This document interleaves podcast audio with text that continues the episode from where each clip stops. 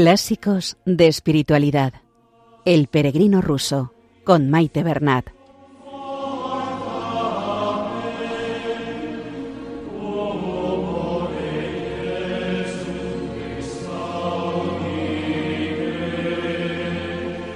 Un saludo a todos los oyentes de Radio María. Bienvenidos al programa Clásicos de Espiritualidad. Saludamos también a nuestra Madre, la Virgen, que ella interceda ante el Padre por nosotros y por el mundo entero.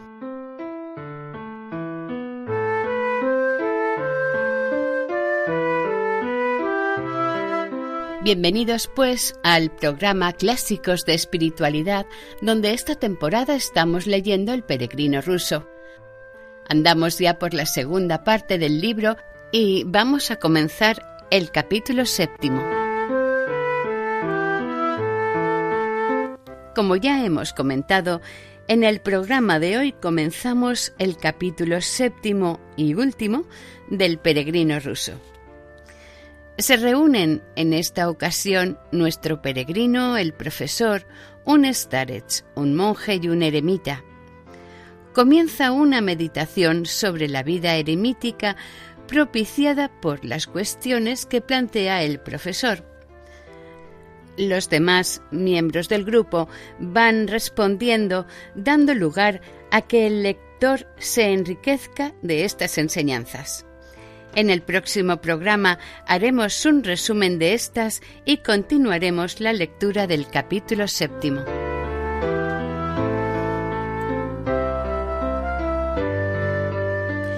Algunos de los temas que se tratan a continuación son si la vida eremítica puede llevar al engaño y a diversas seducciones, cómo proceder si no se tiene un maestro espiritual, ¿Por qué no hacer representaciones mentales? Y por último, el tema de la sociabilidad.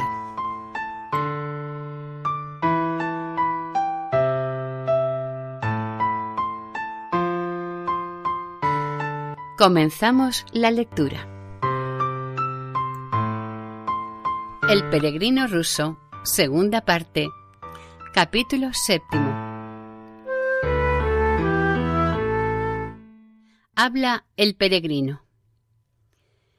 Mi piadoso amigo el profesor y yo no podíamos resistir al deseo de emprender nuestro viaje y antes de hacerlo de pasar un momento para deciros un último adiós y pediros que recéis por nosotros.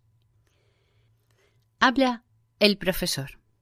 Sí, nuestro trato íntimo con vos ha significado mucho para nosotros, así como para las salutíferas conversaciones sobre cuestiones espirituales de que hemos gozado en vuestra casa, en compañía de vuestros amigos. Guardaremos recuerdo de todo ello en nuestros corazones como prenda de confraternidad y amor cristianos en esa tierra lejana a la que nos vamos prestos habla el Starets. Gracias por acordaros de mí. Y, a propósito, cuán oportunamente llegáis. Hay dos viajeros hospedados aquí, un monje moldavo y un eremita que ha vivido en silencio en un bosque durante veinticinco años. Quieren veros. Los llamaré enseguida. Helos aquí. Habla el peregrino. Ah, qué bendición es una vida de soledad y cuán apropiada para llevar al alma a la unión ininterrumpida con Dios. El bosque silencioso es como un jardín del paraíso en el que el delicioso árbol de la vida crece en el corazón devoto del solitario. Si yo tuviera de qué vivir, nada, creo, me apartaría de una vida eremítica. Habla el profesor. Todo nos parece particularmente deseable visto desde lejos, pero todos comprobamos por experiencia que todo lugar, aunque puede tener sus ventajas, tiene también sus inconvenientes. Ciertamente que si uno es melancólico por temperamento e inclinado al silencio, entonces una vida solitaria es un consuelo. Pero cuántos peligros hay a lo largo de esta vía. La historia de la vida ascética proporciona muchos ejemplos que muestran cómo numerosos solitarios y eremitas, habiéndose privado enteramente de todo trato humano, han incurrido en el engaño a sí mismos y han sido víctimas de profundas seducciones. Habla el eremita. Me sorprendo de cuán a menudo se oye decir en Rusia, no sólo en casas religiosas, sino incluso entre los laicos temerosos de Dios, que muchos que desean la vida eremítica o ejercitarse en la práctica de la oración, se guardan de seguir esta inclinación por el temor de que las seducciones los pierdan. Empeñados en ello, presentan ejemplos de la conclusión a la que han llegado como argumento tanto para evitar ellos mismos la vida interior como para desviar también de ella a los demás. En mi opinión, esto proviene de dos causas. Bien, de la incapacidad de comprender la tarea que hay que realizar y falta de luces espirituales, bien de su propia indiferencia hacia la realización contemplativa y celos de que otros que están a un nivel más bajo en comparación con ellos, puedan dejarles atrás en este conocimiento superior. Es una gran lástima que los que tienen esta convicción no investiguen la enseñanza de los santos padres sobre este particular, puesto que éstos enseñan de forma bien determinante que no se debe ni temer ni dudar cuando se invoca a Dios, si algunos han caído, en efecto, en el engaño de sí mismo y en el fanatismo, ello es consecuencia del orgullo de no tener un maestro y de tomar las apariencias y la imaginación por la realidad.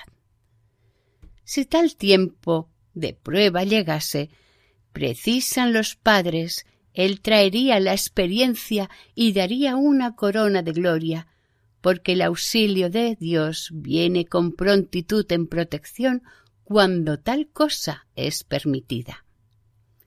Sed valientes, yo estoy con vosotros, no temáis, dice Jesucristo.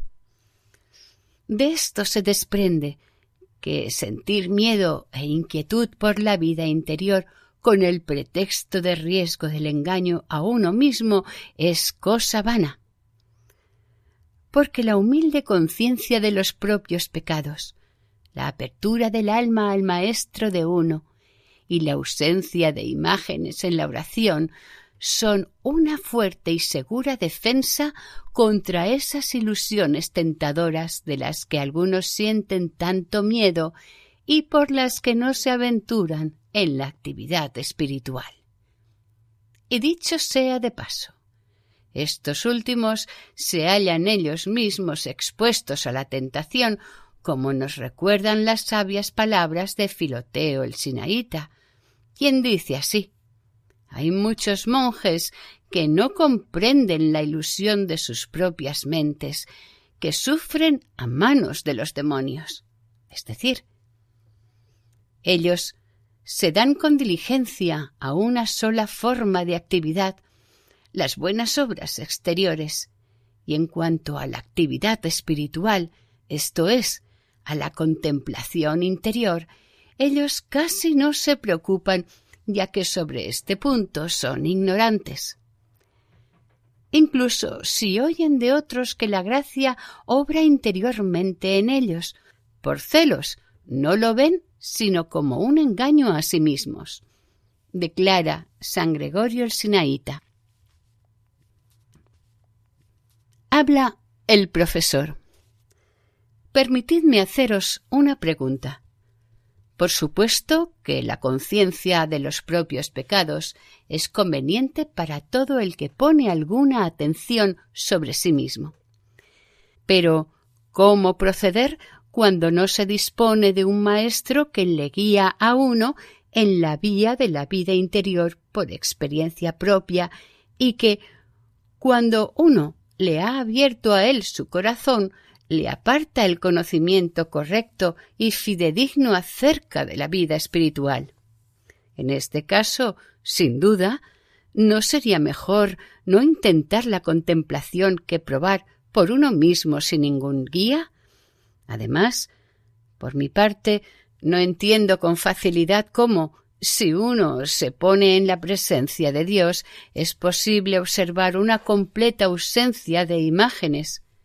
No es natural, ya que nuestra alma o nuestra mente no pueden representarse en nada privado de forma, en una absoluta ausencia de imágenes. ¿Y por qué? Realmente, cuando el alma está inmersa en Dios, no hemos de representarnos a Jesucristo o a la Santísima Trinidad, por ejemplo. Virgen Madre de Cristo, baluarte de vírgenes y de todo el que en ti se refugia, el divino Hacedor te dispuso al tomar de ti carne en tu seno y enseña que todos cantemos en tu honor, oh inviolada. Salve columna de sacra pureza, salve umbral de la vida perfecta, salve tú inicias la nueva progenie Estamos escuchando en el programa Clásicos de Espiritualidad el séptimo capítulo de El peregrino ruso. de nuevo engendraste al nacido en deshonra. Habla el eremita. La guía de un maestro o starets con experiencia y conocedor de las cosas espirituales a quien uno pueda abrir su corazón cada día sin reservas, con confianza y aprovechamiento, y decir sus pensamientos y aquello con lo que uno se ha encontrado en el camino de la educación interior, es la condición primordial para la práctica de la oración del corazón para quien ha emprendido la vía del silencio. Sin embargo, en casos en que sea imposible encontrar uno, los mismos santos padres que prescriben esto hacen una excepción. Nicéforo el monje da instrucciones claras acerca de ello de este modo. Durante la práctica de la actividad interior del corazón se requiere un maestro auténtico y que posea un conocimiento cabal. Si no sabes de ninguno, debes buscarlo con diligencia. Si no lo hallas, entonces, invocando con contrición a Dios por ayuda, saca instrucción y guía de las enseñanzas de los santos padres y verifícalas por la palabra de Dios expuesta en las sagradas escrituras. Aquí uno debe también tomar en consideración el hecho de que el buscador de buena voluntad y celo pueden obtener igualmente algo útil como instrucción de la gente corriente, ya que los santos padres nos aseguran asimismo que si con fe y recta intención uno inquiere incluso de un sarraceno, éste puede decir palabras valiosas para nosotros. Si por otro lado uno pide instrucción de un profeta sin fe ni recta intención, entonces ni siquiera éste le dará satisfacción. Vemos un ejemplo de esto en el caso de Macario el Grande de Egipto, a quien en una ocasión un simple aldeano dio una explicación que puso fin a la angustia que experimentaba. Por lo que respecta a la ausencia de imágenes, esto es, no usar la imaginación y no aceptar ningún tipo de visión durante la contemplación, sea de luz o de un ángel o de Cristo o de no importa qué santo, y apartarse de todo ensueño. Esto, por supuesto, viene ordenado así por los santos padres experimentados por esta razón. El poder de la imaginación puede fácilmente encarnar o, por así decirlo, dar vida a las representaciones de la mente, y de este modo los inexpertos pueden ser fácilmente atraídos por estas ficciones, tomadas por visiones de la gracia y caer en el engaño de sí mismos, a pesar del hecho de que la Sagrada Escritura dice que el propio Satanás puede asumir la forma de un ángel de luz. Y que la mente pueda, natural y fácilmente, estar en un estado de ausencia de imágenes y mantenerse en él, incluso durante la rememoración de la presencia de Dios, puede verse en el hecho de que el poder de la imaginación puede presentar perceptiblemente una cosa en un estado de ausencia de imágenes y mantener su dominio sobre esta representación así. Así, por ejemplo, la representación de nuestras almas, del aire cálido o frío.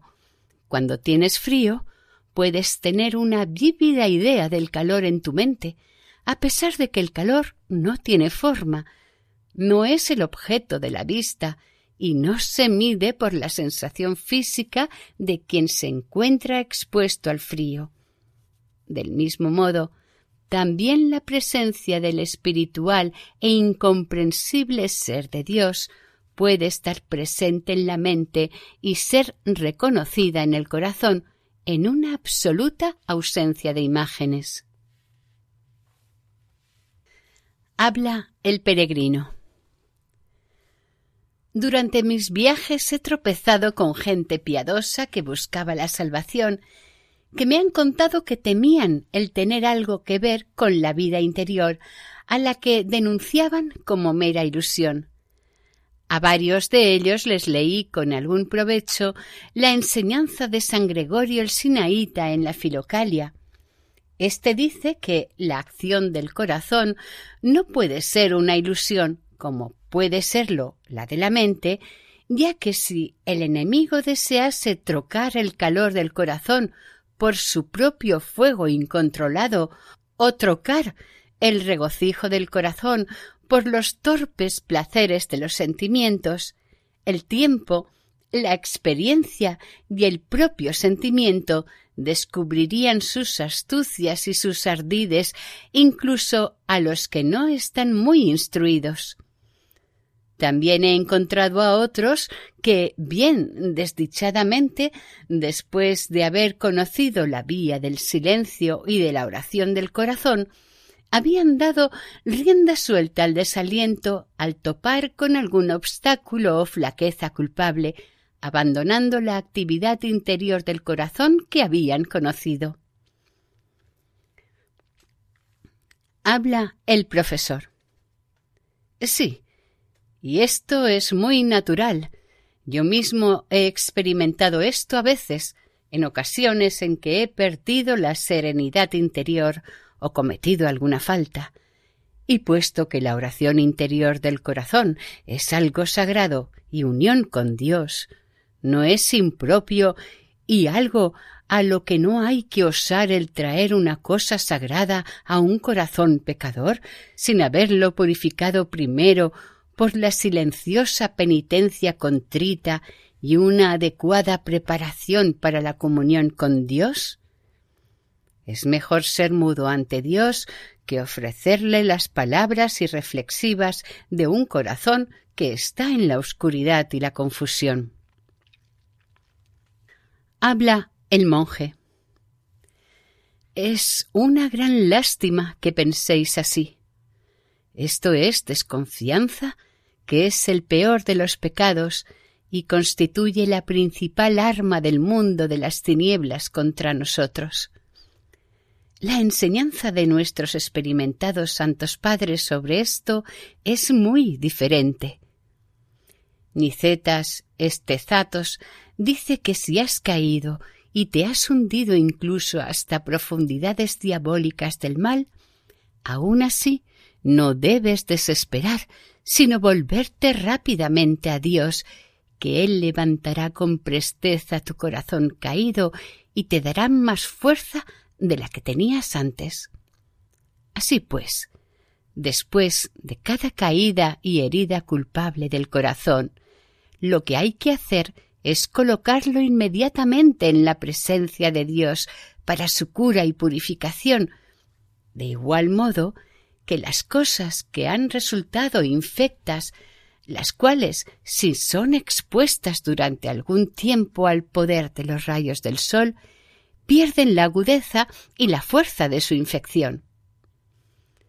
Muchos autores espirituales hablan positivamente de este conflicto interior con los enemigos de la salvación, nuestras pasiones.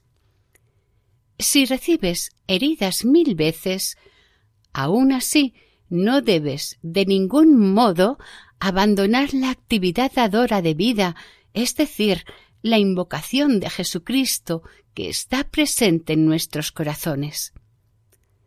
Nuestras acciones no sólo no deben apartarnos de andar en la presencia de Dios y de la oración interior, a la vez que producir desasosiego, desaliento y tristeza en nosotros, sino que más bien deben fomentar nuestra pronta vuelta a Dios. El niño que al empezar a andar es conducido por su madre se vuelve rápidamente a ella y se agarra a ella firmemente cuando tropieza. Habla el eremita. Yo lo veo de este modo. Ese espíritu de desconfianza y los pensamientos agitados y dubitativos se despiertan con mayor facilidad con la distracción de la mente y el descuido en guardar el silencioso refugio de nuestro yo interior.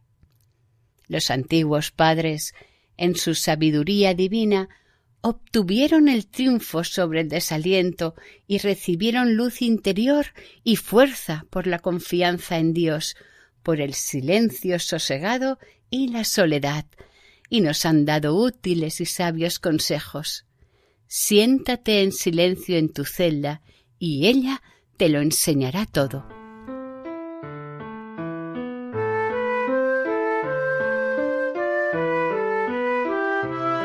Y hasta aquí el programa de hoy. Continuaremos la semana que viene, si Dios quiere, continuando con el capítulo séptimo.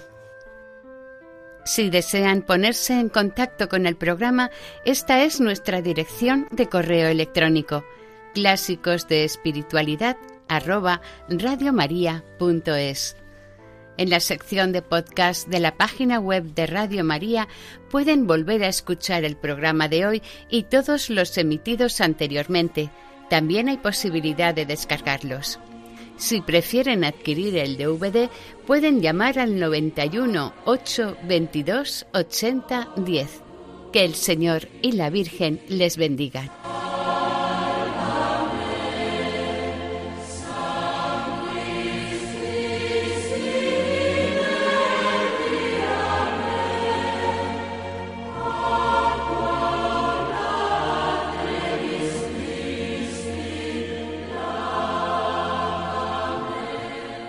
Han escuchado en Radio María Clásicos de Espiritualidad, El Peregrino Ruso, con Maite Bernat.